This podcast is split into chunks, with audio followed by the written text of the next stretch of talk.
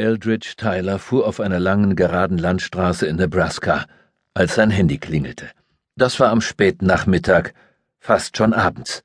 Er brachte seine Enkelin nach Hause, nachdem er ihr Schuhe gekauft hatte.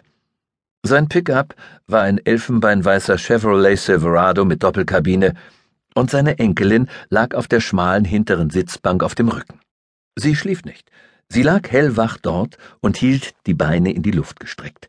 Sie starrte ihre riesigen weißen Sneaker, die gut einen halben Meter über ihrem Gesicht hin und her wankten, fasziniert an. Dabei ließ sie eigenartig glucksende Laute hören. Sie war acht Jahre alt. Tyler vermutete, sie entwickele sich etwas langsamer als andere Kinder. Tylers Handy war einfach genug, um keine exotischen Funktionen zu haben, aber komplex genug, um einzelnen Rufnummern verschiedene Klingeltöne zuordnen zu können.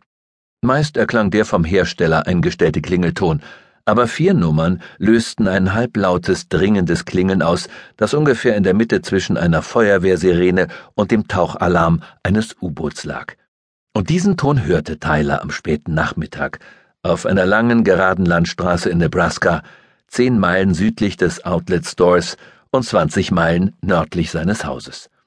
Also fummelte er das Handy aus dem Ablagefach der Mittelkonsole und drückte die grüne Taste, hob es ans Ohr und sagte Ja. Eine Stimme sagte Vielleicht brauchen wir dich. Tyler sagte Mich? Naja, dich und dein Gewehr, wie schon mal. Tyler sagte Vielleicht. Dies ist nur eine Vorsichtsmaßnahme. Was ist passiert? Ein Kerl schnüffelt herum nah an euch dran? Schwer zu sagen. Wie viel weiß er? Ein Teil davon, noch nicht alles. Wer ist er? Niemand, ein Fremder, bloß irgendein Kerl. Aber er hat sich eingemischt. Wir glauben, dass er in der Army war. Wir glauben, dass er Militärpolizist war. Vielleicht hat er noch die alten Kopfgewohnheiten. Wie lange liegt seine Militärzeit zurück? Vorgeschichte.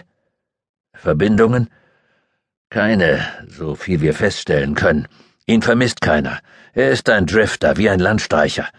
Der Wind hat ihn wie Steppenläuferkraut angetrieben. Jetzt muss er wieder fortgetrieben werden. Beschreibung? Er ist groß, sagte die Stimme.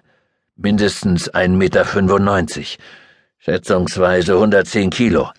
Zuletzt in einem alten braunbeigen Parker und einer Wollmütze gesehen. Er bewegt sich irgendwie komisch, als wäre er steif, als täte ihm jede Bewegung weh. Okay, sagte Tyler. Also, wo und wann? Wir möchten, dass du morgen die Scheune überwachst, sagte die Stimme. Ganztägig. Was in der Scheune ist, darf er nicht sehen. Nicht jetzt. Erwischen wir ihn heute Abend nicht, kriegt er irgendwann alles raus. Dann fährt er rüber, um sich dort umzusehen. Er geht einfach rein, ohne sich irgendwas dabei zu denken? Er denkt, dass wir zu viert sind. Er weiß nicht, dass wir fünf sind. Das ist gut. Erschieß ihn, sobald du ihn siehst. Mach ich. Ziel nicht daneben. Habe ich das schon mal getan? fragte Tyler. Er beendete das Gespräch, legte das Handy wieder ins Ablagefach und fuhr weiter. Mit den sich hin und her bewegenden neuen Schuhen des kleinen Mädchens im Innenspiegel, Karle Winterfelder vor sich, Karle Winterfelder hinter sich Dunkelheit auf seiner linken, die untergehende Sonne auf seiner rechten.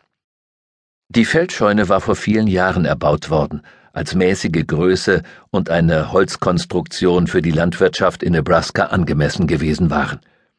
Ihre Funktion hatten längst riesige Metallschuppen übernommen, die an abgelegenen Orten allein auf Grundlage logistischer Untersuchungen errichtet wurden.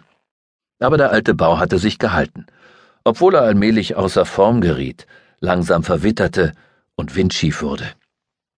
Umgeben war er von einer uralten Asphaltfläche, die von Winterfrösten rissig geworden war, in der Sommerhitze Blasen geworfen hatte und aus der an vielen Stellen drahtiges, hartes Unkraut spross. Das Haupttor war ein Schiebetor aus massiven Balken, die von Eisenbändern zusammengehalten wurden, und besaß Eisenräder, die auf einer Schiene rollten. Aber wegen der allmählichen Neigung des Gebäudes ließ das Tor sich längst nicht mehr aufschieben. Den einzigen Zugang bot das in das Scheunentor eingelassene Judasloch.